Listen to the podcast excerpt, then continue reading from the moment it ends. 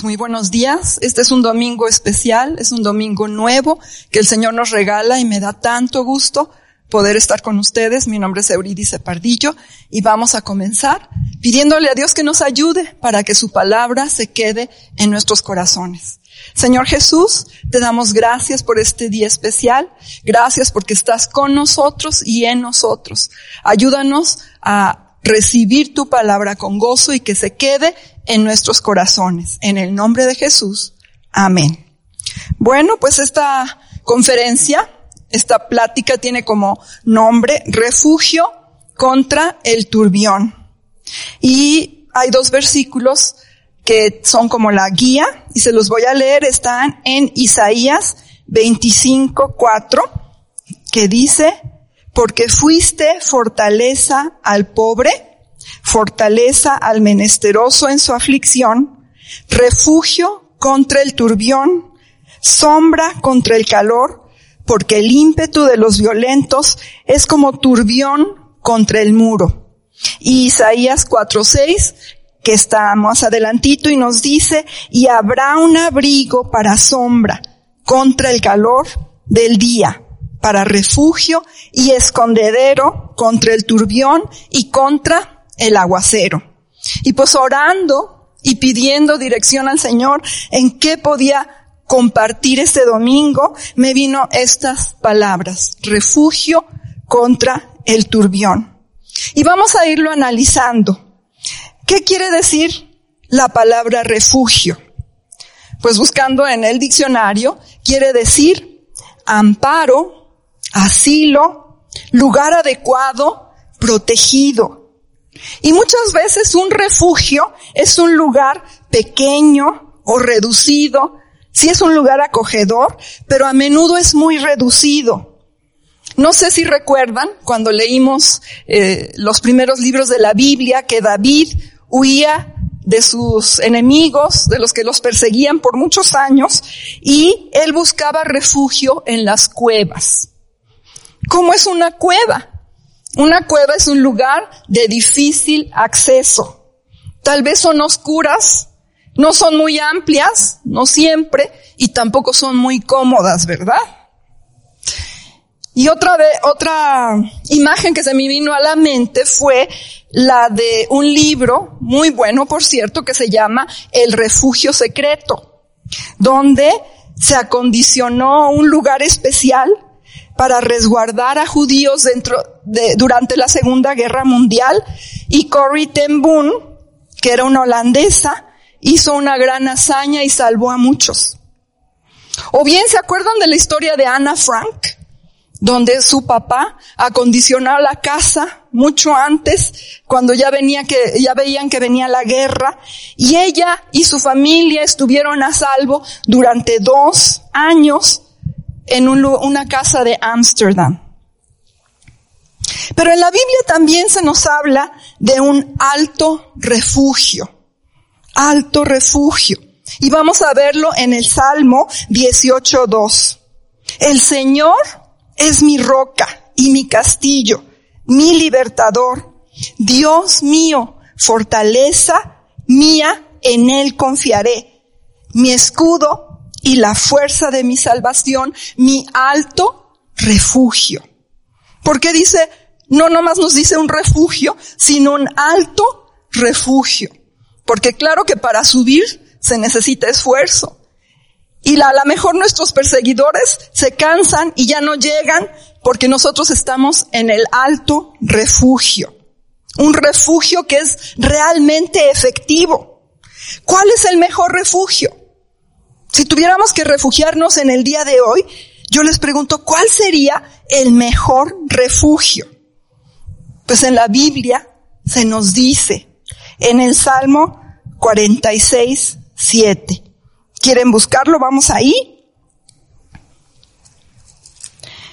Dice, el Señor de los ejércitos está con nosotros y nuestro refugio es el Dios de Jacob.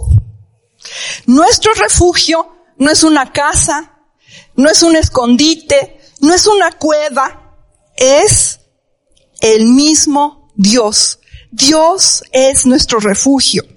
Así que con toda confianza podemos refugiarnos en este refugio, porque Dios es confiable. Fíjense lo que nos dice Isaías 32.2. Está hablando de Jesús, de Dios, y está diciendo, y será aquel varón como escondedero contra el viento, como refugio contra el turbión, como arroyos de agua en tierras de sequedad, como sombra de gran peñasco en tierra calurosa. El Señor mismo es nuestro refugio. Es nuestro escondedero. Nos da refugio contra el viento y contra el turbión. Pero a ver, si yo les pregunto, ¿qué es el turbión? Pues ya es una palabra que no muy fácil la usamos. No la usamos como diario, ¿verdad? Entonces, yendo otra vez al diccionario, busqué qué quiere decir turbión. Y fíjense la definición, me dio eh, como si estuviera exacta para este día. Dice, un aguacero fuerte que viene repentinamente y dura poco. Multitud de cosas que suceden juntas y violentamente. No nada más en lo, en lo físico hemos tenido aguaceros, eh, tormentas eléctricas, como hace muchísimo que no había en nuestro México, ¿verdad? Sino también en nuestra vida hemos tenido aguaceros y embastes eh, repentinos, como esto que estamos viviendo. Una multitud de cosas que vienen juntas y violentamente. Nadie nos avisó cómo nos íbamos a preparar para decir, para enfrentar este tiempo en que estamos ya refugiados en casa, sin poder trabajar muchos. Cualquier parecido con la realidad ¿Será pura coincidencia? ¿Será? Primero, que no salgan. Después que no pueden trabajar. Después que se pueden contagiar. Después que se pueden morir. Todas estas cosas suceden juntas. Y cuando parece que ya estamos saliendo, que el semáforo se regresa. Hemos sentido en este tiempo como un gran aguacero fuerte, que vino repentinamente y que sentimos que ya ha durado muchísimo. Se complica cada vez las cosas, las restricciones, la vida. Sabemos que a lo mejor no puede ser igual la vida a como la veíamos antes. Pero ¿qué quiere decir este turbión? Esta palabra turbión ya la vimos, ya la definimos en el diccionario, pero también se parece a una palabra que, que, es como turbar o turbación. ¿Y qué quiere decir turbar o turbación? Quiere decir molestar, perturbar, atribular. ¿Será que muchos en este mundo se están sintiendo ahora turbados? ¿Será que Dios quiere que vivamos en turbación? Yo creo que no, Dios no es un Dios malo que quiere que vivamos así. Obviamente no, no quiere que vivamos en turbación. Pero la realidad es que muchos a nuestro alrededor están molestos, están enojados, son violentos, están atribulados, no pueden pagar sus deudas. Pero ¿qué nos dice Dios? ¿Qué nos está diciendo Dios este domingo. La respuesta siempre está en su palabra y podemos ir a Juan 14.1. Tome el tiempo y vaya, vaya en su Biblia. Si le gusta subrayar, subráyela. En Juan 14.1, ¿qué nos dice el Señor? Muchos hasta ya no sabemos de memoria este versículo. No se turbe vuestro corazón. ¿Ustedes creen en Dios? Y yo les pregunto, ¿ustedes creen en Dios? ¿Creemos en Dios? Pues también crean en mí. Eso es lo que dice Dios. No se turbe tu corazón. No hay necesidad de, tu, de que tu corazón esté turbado. Podemos creer en Dios, en Jesucristo, y ser llenos de su Espíritu Santo y tener paz. No hay necesidad de tener un corazón turbado. Pero a veces lo tenemos. Esa es la realidad. A ver, vamos a ver Isaías 7, 4. ¿Qué nos dice Isaías 7, 4?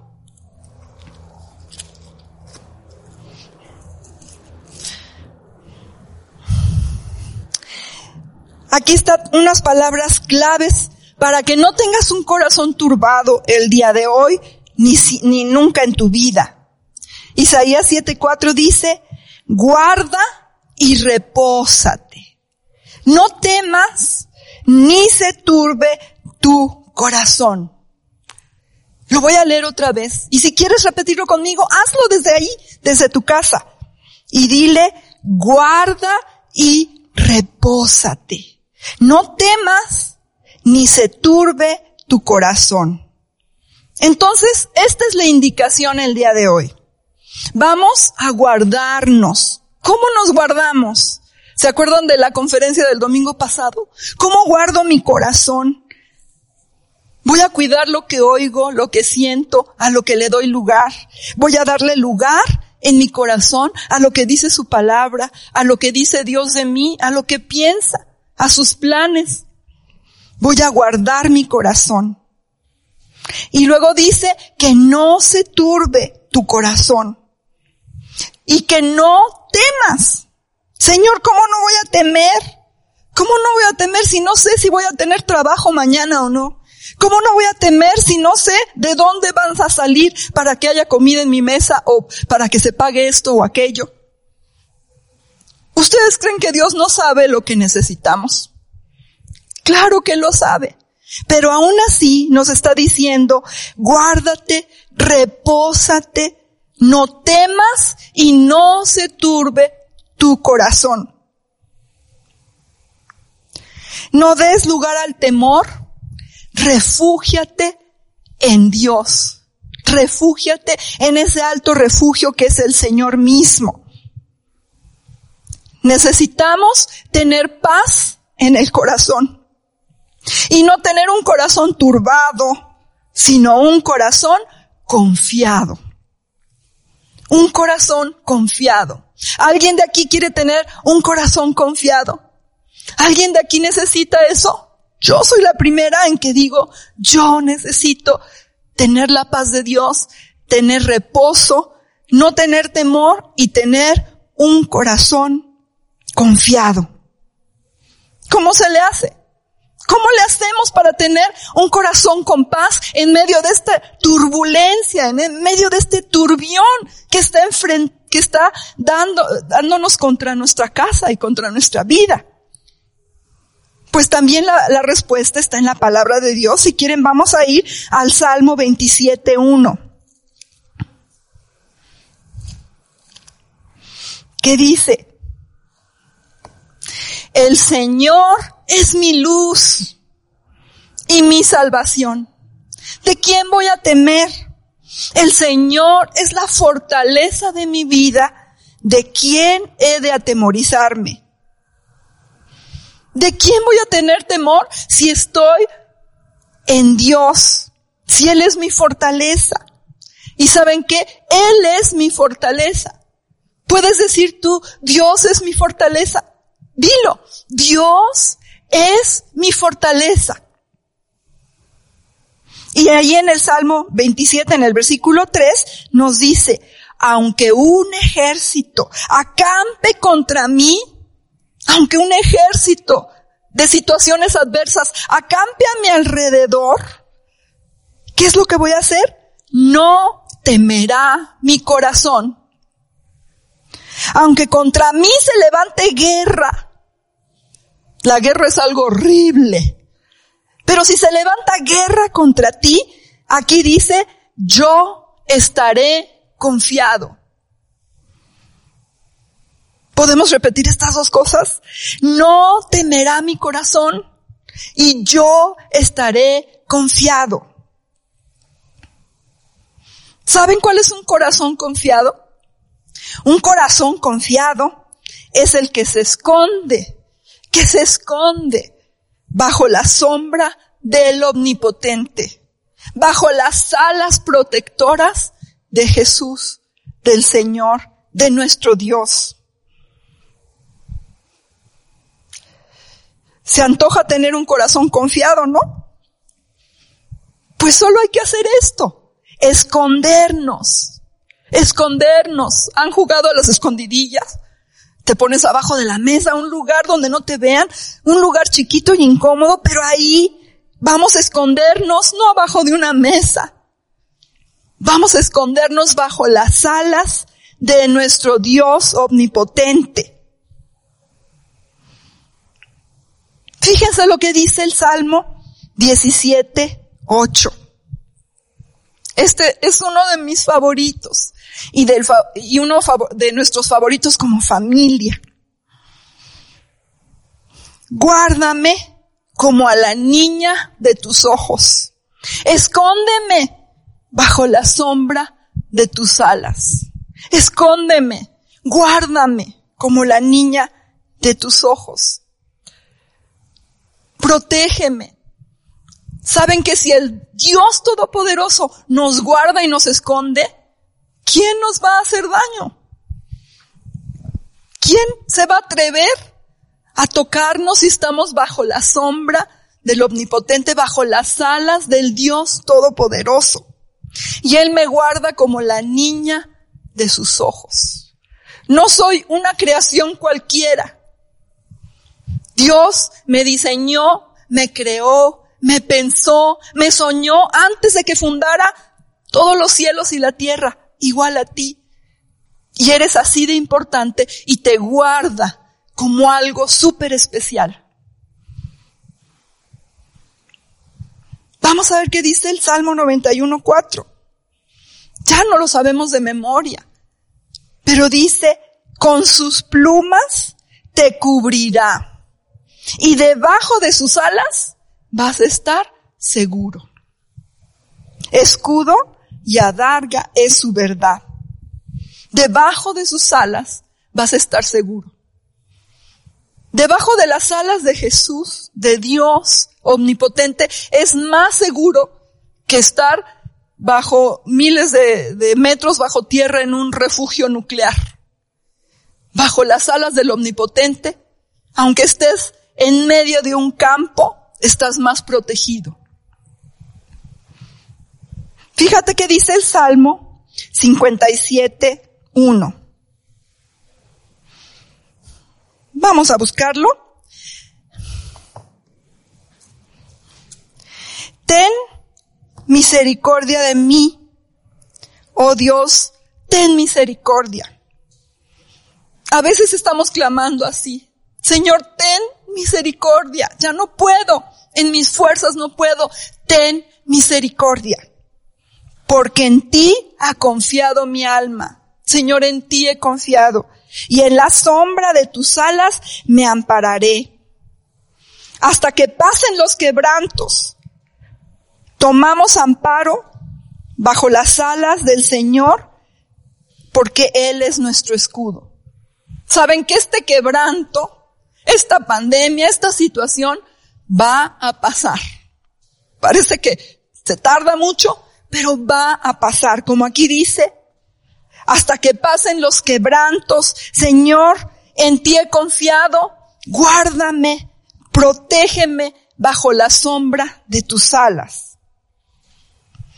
Y también en el Salmo 61.4 dice, yo habitaré en tu tabernáculo para siempre Estaré seguro bajo la cubierta de tus alas. ¿Qué mejor lugar que bajo las alas del Omnipotente? Ahí estamos seguros. ¿Cómo crees que se sientan los polluelos debajo de las alas de su madre? ¿Crees que se están preocupando de qué gusanito van a comer? ¿Cómo le van a hacer para volar? ¿Qué les preocupa a un polluelo recién nacido que está calientito y acogido bajo las alas de su madre? ¿Qué les preocupa? Nada, ¿verdad? Y también a nuestros hijos, los que son muy pequeños, me encanta verlos porque ellos no están pensando, ay, mi mamá no va a poder pagar la renta. Ay, ¿cómo le vamos a hacer si no hay escuela y los libros? Ay, ahora ya subió el jitomate, ¿cómo vamos a comer? Ellos son felices. Ahorita un poco encerraditos, ¿verdad? Y, sufriendo igual que todos, pero están confiados. Están bajo las alas y la protección de sus padres. Y dice el Salmo 63, ese salmo es hermoso. Vamos a buscarlo. Salmo 63. Todo es muy lindo, pero vamos a buscar el versículo 7 y el 8. Porque tú has sido mi socorro. Y así, en la sombra de tus alas, me voy a regocijar. Está mi alma apegada a ti tu diestra me ha sostenido. ¿Saben que la diestra de Dios no se ha cansado? Ay, ya me cansé de levantar a tantos humanos. No, su diestra nos ha sostenido. El Señor es nuestro socorro. Debajo de sus alas vamos a estar felices. Felices. Vamos a regocijarnos. Ya Dios no quiere que estés atribulado, cansado, enojón, histérica. Quiere que estés feliz, que te regocijes porque estás bajo sus alas. Y el secreto también aquí está, que nos dice, mi alma está apegada a ti. Mi alma está apegada. Cuando está apegada, bueno, ahorita estamos cuidando un gatito bebé. Yo creo que no tiene ni dos meses, ¿no? Y, y lo tiene mi hija y se, como lapa, se le prende aquí y, y lo abraza y se le duerme. Y, bueno, es una, es una bendición ver, ver esa creación, ¿verdad? Pero está apegado. O sea, si, si con sus oñitas así, y sobre su ropa y no se le quiere ir, ¿no? Y cuando ya lo está por el piso, de repente estoy cocinando lo que sea y se pesca del pantalón y se trepa porque quiere estar pegado. Así debe de estar nuestra alma. ¿Y por qué dice Dios que tu alma? ¿Por qué no dice tu cuerpo, tu espíritu está pegado a mí? ¿Por qué nos dice nuestra alma? Porque ahí es donde está el meollo de nuestro ser, con nuestras emociones, con nuestro intelecto, con nuestra voluntad, conscientemente tenemos que decidir estar apegados, así como ese gatito con las uñas, apegados a nuestro Dios.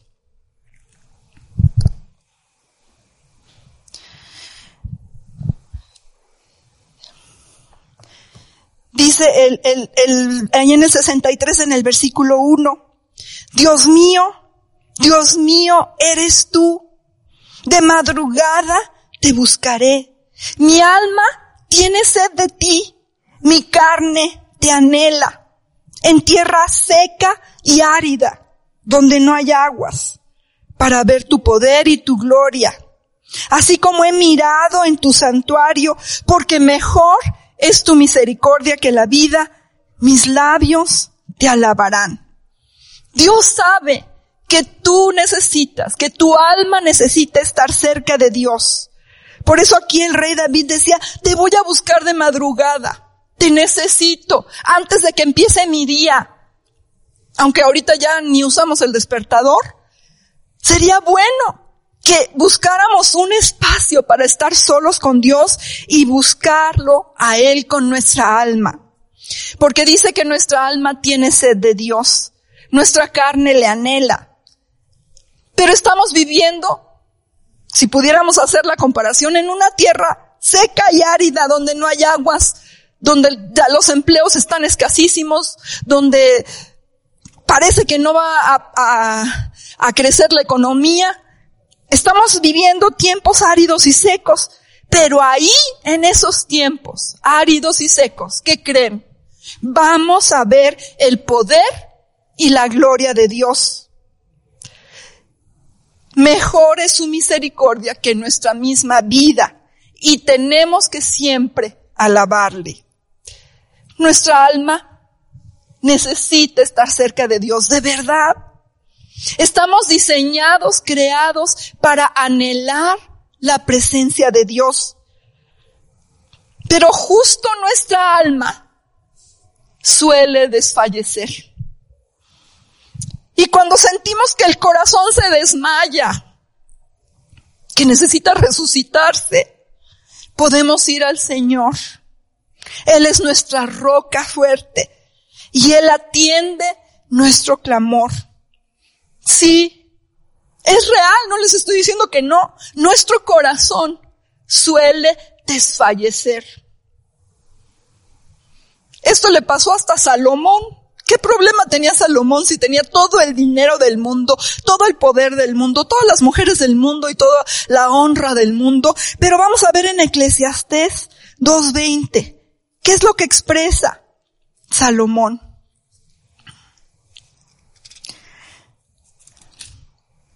Ahí dice, volvió, por tanto, a desesperanzarse mi corazón acerca de todo el trabajo en que me afané y en que me había ocupado debajo del sol mi sabiduría.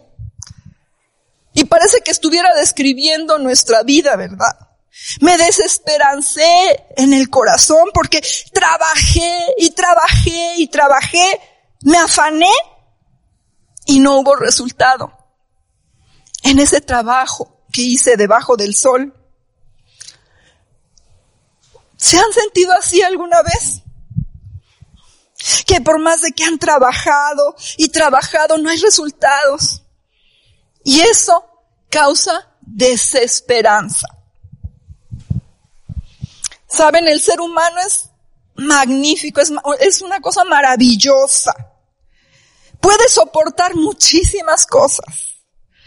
Tiene una gran capacidad de soportar situaciones adversas, súper adversas, como pues en los campos de concentración, pues hemos visto en la historia y en los campos de concentración las personas iban casi sin alimento, sin agua, casi no comían.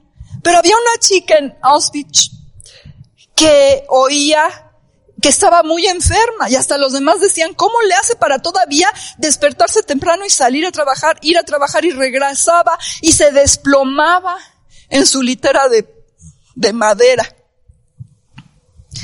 Pero los nazis, los SS, propagaban rumores entre los, entre los eh, cautivos, entre los presos y les decían eh, por ejemplo, eh, había un rumor que decía, no, en Navidad los van a liberar.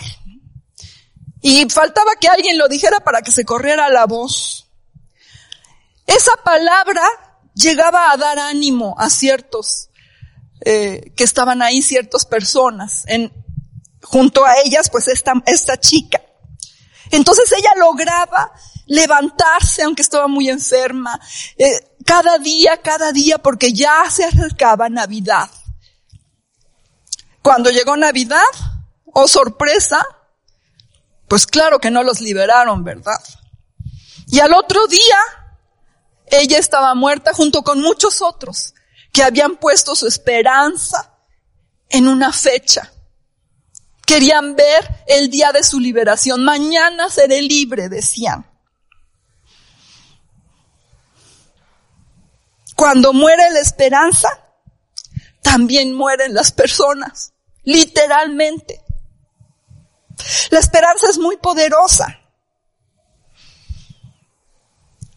Pero nosotros tenemos que poner nuestra esperanza en Dios. Es el único digno de que pongamos nuestra confianza total en Él. Y necesitamos, como veíamos en los versículos, tener paz paz en el corazón. ¿Y cómo sé que tengo paz en mi corazón? ¿Cómo se manifiesta esa paz de Dios en mí? Pues en una actitud tranquila, en tener un corazón que no está turbado. Si ahorita les dijera, ¿qué escogen? ¿Tener un corazón turbado o tener un corazón tranquilo? Obviamente diríamos un corazón tranquilo. Vamos a buscar Proverbios 14:30. Y ahí nos dicen, el corazón apacible es vida de la carne, mas la envidia es carcoma de los huesos. Pero un corazón apacible y tranquilo te va a dar vida. Es la clave. La clave de tener un corazón tranquilo es la confianza en Dios. Ahí mismo en Proverbios, en el capítulo 28, en el versículo 25 y 26, dice, el altivo de ánimo suscita contiendas, pero el que confía en el Señor prosperará. El que confía en su propio corazón es necio, pero el que camina en la sabiduría será librado. Entonces la confianza debe de ser depositada no en nosotros mismos, no en mi habilidad, no en lo que estudié, no en, en, lo bueno que soy para esto o para aquello, sino en el Señor.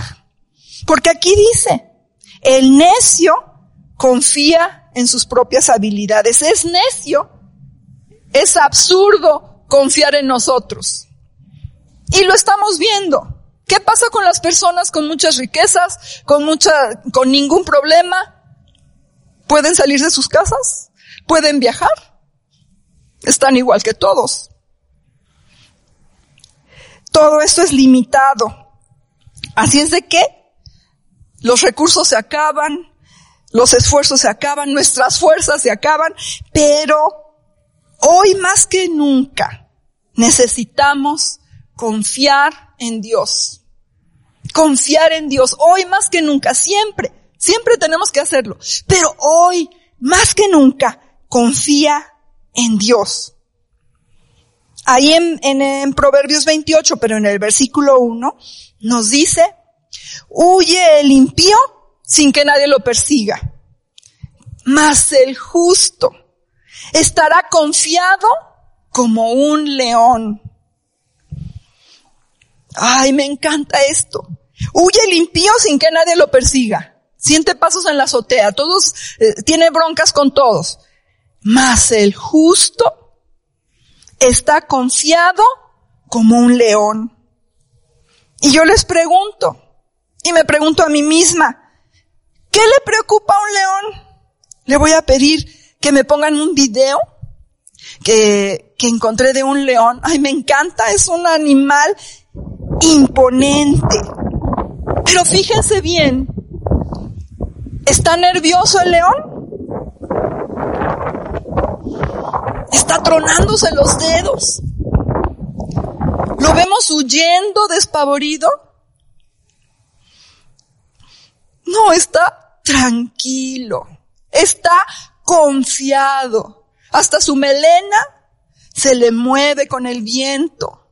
¿Qué le preocupa león? ¿Qué le preocupa?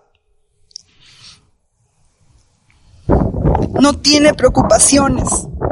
No son como otros animales, como por ejemplo nosotros también tenemos un conejito, una conejita, y es resbaladiza, nerviosa, este, la, la, la y hasta el corazón le late más rápido, es escurridiza y temerosa. Pero un león es confiado. Y así es el justo, confiado como un león. Y vamos a regresar a Isaías ahora en el, en el capítulo 32, en el versículo 17 y 18. Dice, el efecto de la justicia será paz y la labor de la justicia reposo y seguridad para siempre. Y mi pueblo habitará en morada de paz, en habitaciones seguras, en recreos de reposo. Yo necesito moradas de paz. ¿Ustedes no? ¿Quién de aquí quisiera una habitación segura? Un recreo de reposo. Todo esto es el efecto de la justicia y la paz. Confiemos en nuestro Dios. Él desea solo nuestro bien, de verdad. Solo nuestro bien desea Dios. Y les voy a, dar una palabra de ánimo que venimos leyendo en tu palabra mi plenitud, en el plan A. Acabamos de pasar bueno, por Salmos y Eclesiastés, Proverbios, y dice Salmos 5:12, porque tú, oh Señor, bendecirás al justo como con un escudo lo rodearás de tu favor. ¿Quieres tener favor a tu alrededor? Pues necesitas tener a Dios como tu escudo y Él te bendecirá. Eclesiastés 8, 12 dice, aunque el pecador haga cien veces mal y prolongue sus días, con todo yo sé que también les irá bien a los que a Dios temen, los que temen ante su presencia. Les irá bien a los que temen a Dios. Ya sé que vemos que muchos son prosperados y son impíos, pero con todo te va a ir bien. Te va a ir bien. Proverbios 28, 20 dice, el hombre de verdad tendrá muchas bendiciones, no poquitas, muchas bendiciones. Y esto es algo práctico. Y se los platico porque Dios así es, no nos deja estar aquí enfrente si no hemos vivido lo que estamos diciendo. Y en tanta incertidumbre, eh, yo trabajo en una escuela, estar con que sí, que se abren, que no, que regresen, que esto. Esta palabra la recibí para este ciclo escolar. Tendremos muchas bendiciones. Y lo defiendo y lo proclamo. Pero ha llegado tiempo en que he estado desesperanzada. Y aún con lágrimas en los ojos he estado confesando esta palabra. Al justo, al hombre de verdad, tendrá muchas bendiciones. Al justo le irá bien. Y él, el Señor, bendecirá al justo.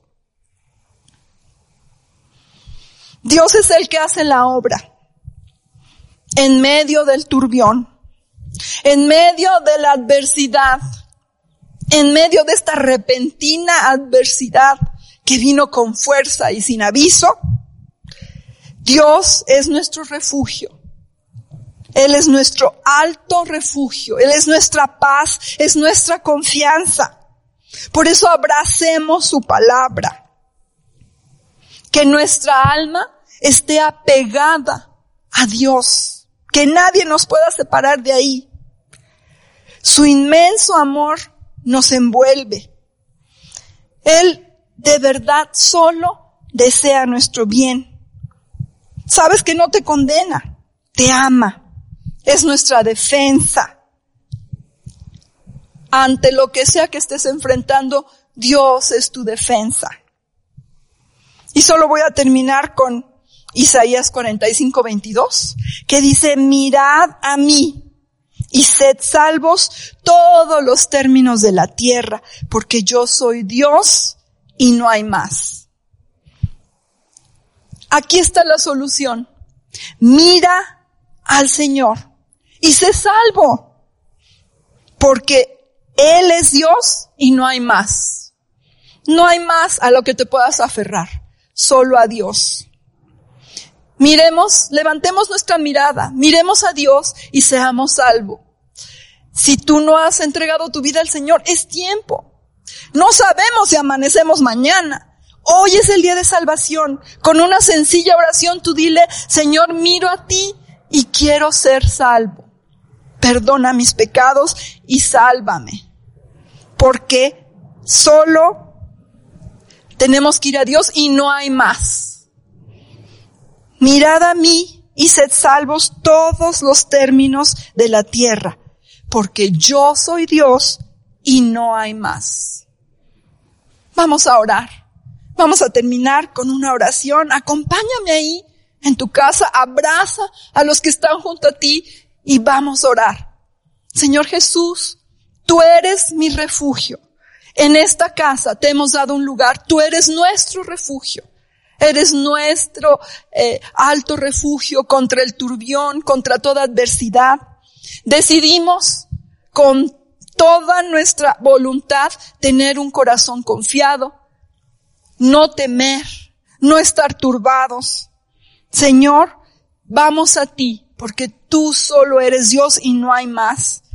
Señor, te amamos con todo el corazón y será un domingo diferente, será un tiempo diferente. Gracias por animarnos con tu palabra. Nos paramos firme en tu promesa, que al justo le irá bien. Declaramos, Señor, que nos irá bien, que tú sabes los planes que tienes para nosotros y son de bien y son de bendición. Queremos tener nuestra alma apegada a ti. Queremos estar cerca de ti y decidimos hacerlo como persona, como familia, como nación. En el nombre de Jesús. Amén. Pues muchas gracias. Espero que el Señor nos haya hablado, me habló a mí y pues nada más quiero decirles que les amo.